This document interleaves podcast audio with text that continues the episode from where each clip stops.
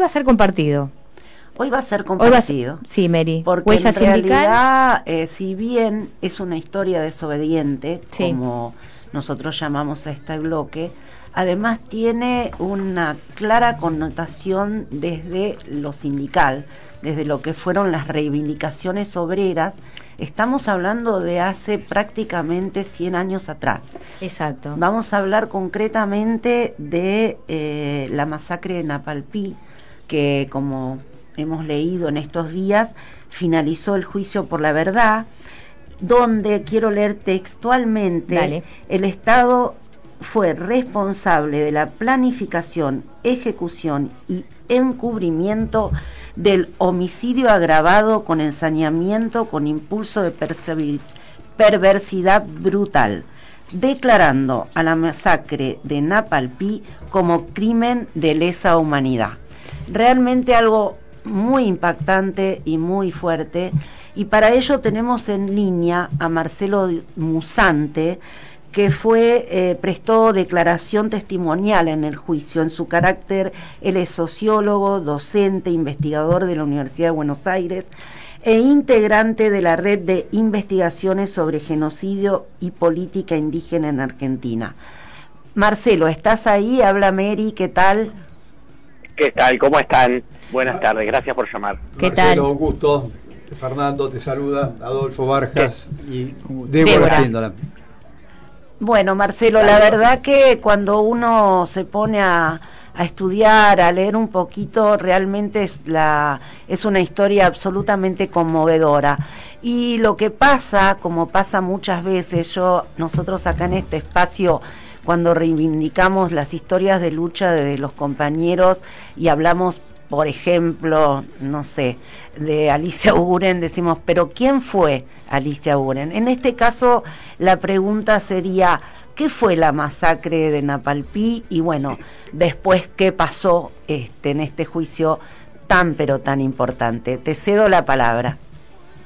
Bueno, muchísimas gracias. Bueno, eh, la masacre de Napalpí, para tratar de contarla brevemente, fue una, una masacre que ocurrió en el año 1924, el 19 de julio de 1924, sobre dos tipos de poblaciones indígenas, sobre los Com y los Mocoit. Em, se, calcula que, fueron asesinadas, tal como salió en el juicio, más, más de 400 o 500 personas. Eh, y fue una masacre que tuvo también una particularidad, más allá de la violencia eh, en sí, desplegada por, por dos tipos de fuerzas de seguridad, la policía de lo que era el entonces Territorio Nacional del Chaco y el Regimiento de Gendarmería de Línea, se da en un espacio que es la reducción de Napalpí, eh, que, quizás no era tan conocido y que en este juicio quedó en evidencia. La reducción de Napalpí fue en Argentina se implementaron allá por el 1911 y hasta 1956, o sea, durante la, primera mitad del siglo XX, un sistema de reducciones para indígenas. Esto es, campos de concentración en el cual se sometía a la población indígena y se la tenía reducida en esos lugares para explotarla a través del trabajo. En una de estas reducciones, en la de Napalpí puntualmente, los indígenas este, organizan una protesta eh, en 1924 para denunciar las condiciones de vida en las que estaban siendo sometidos. Es en ese marco, cuando los indígenas este, se revelan que el Estado este, emprende una, una feroz este, represión que incluyó incluso el, uso de un avión, que duró varios días y que uno cuando ve los testimonios en el, en el juicio, en las distintas audiencias, puede, puede ver a muchos aún testimonios de personas sobrevivientes que se tuvieron que esconder en el monte durante días mientras eran perseguidos por, por las fuerzas de seguridad. Esto podría ser a grandes rasgos, si se quiere, eh, eh, lo que fue la masacre de Napalpí. Sí, eh, una pregunta, porque el, Todas esas tierras eran eh, la mayoría productores de algodón. Y tengo entendido que el gobernador en ese momento, que en realidad el gobernador era interventor porque era todavía territorio federal, eh, Centeno, eh, era además un productor este, importante de, de algodón.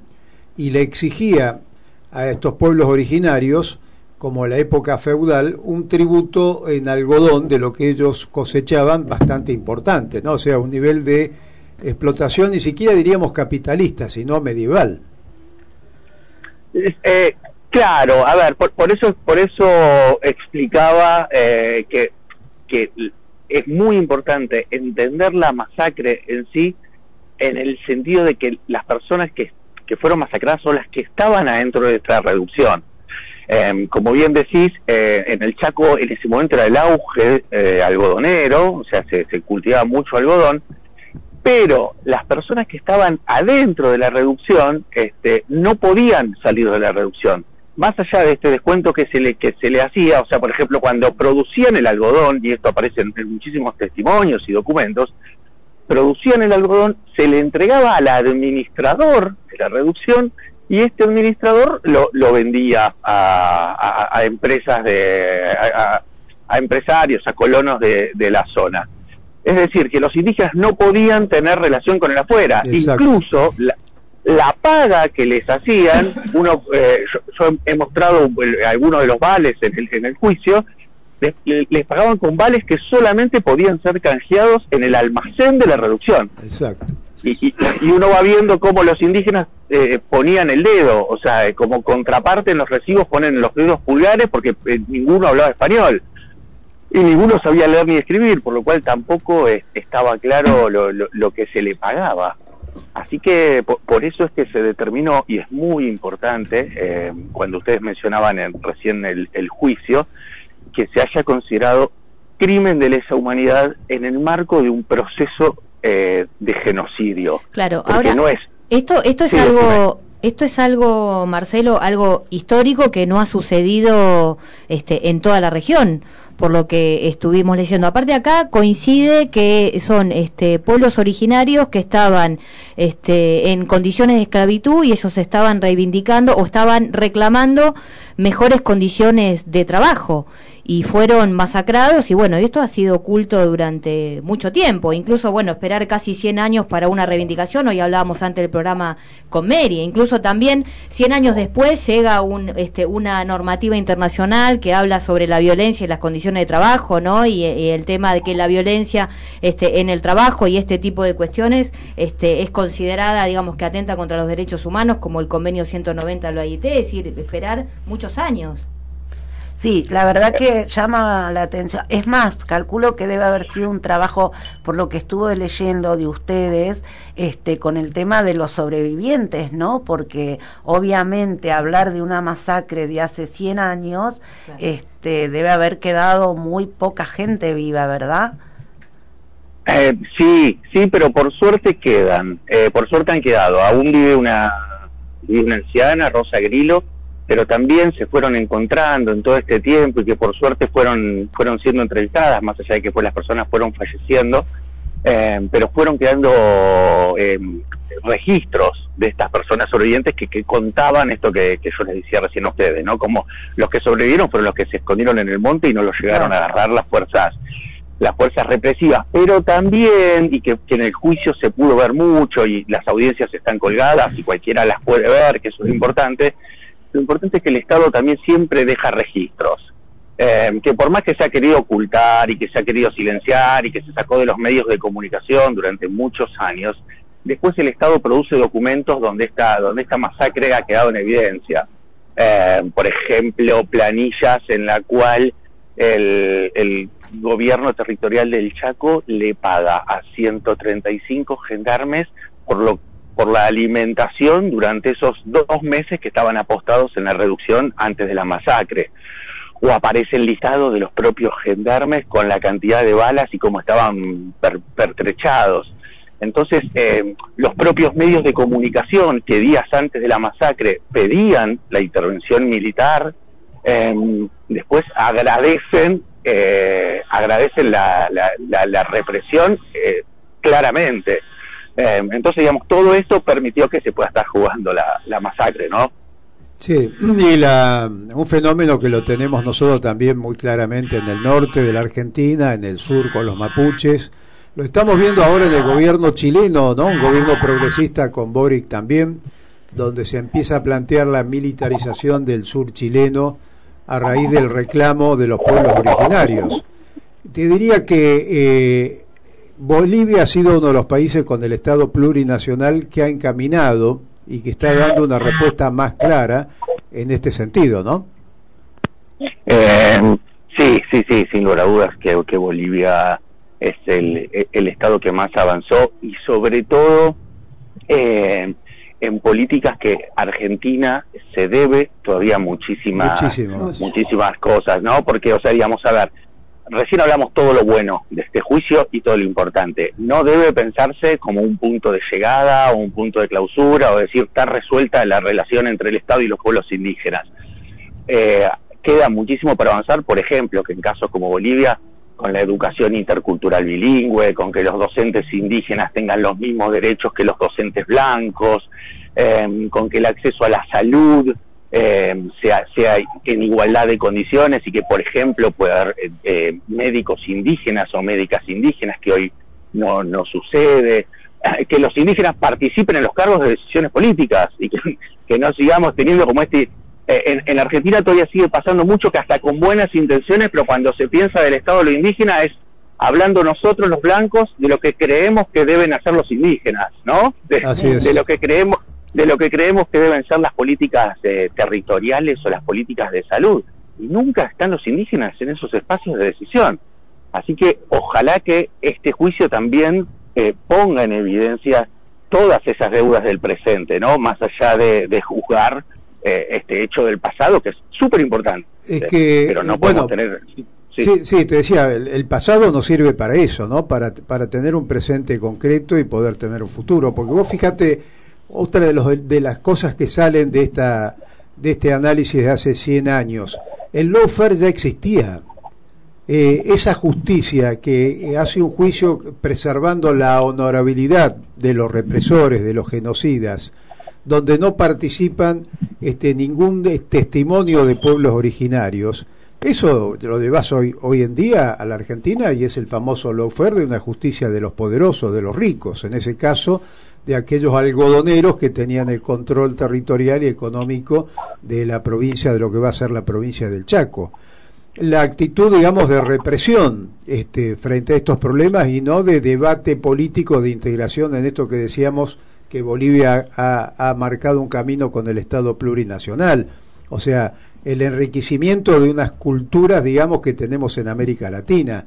Estos temas eh, no están resueltos. Nosotros hemos vivido con el caso de Maldonado, Santiago Maldonado, con el asesinato de Nahuel este, en Bariloche.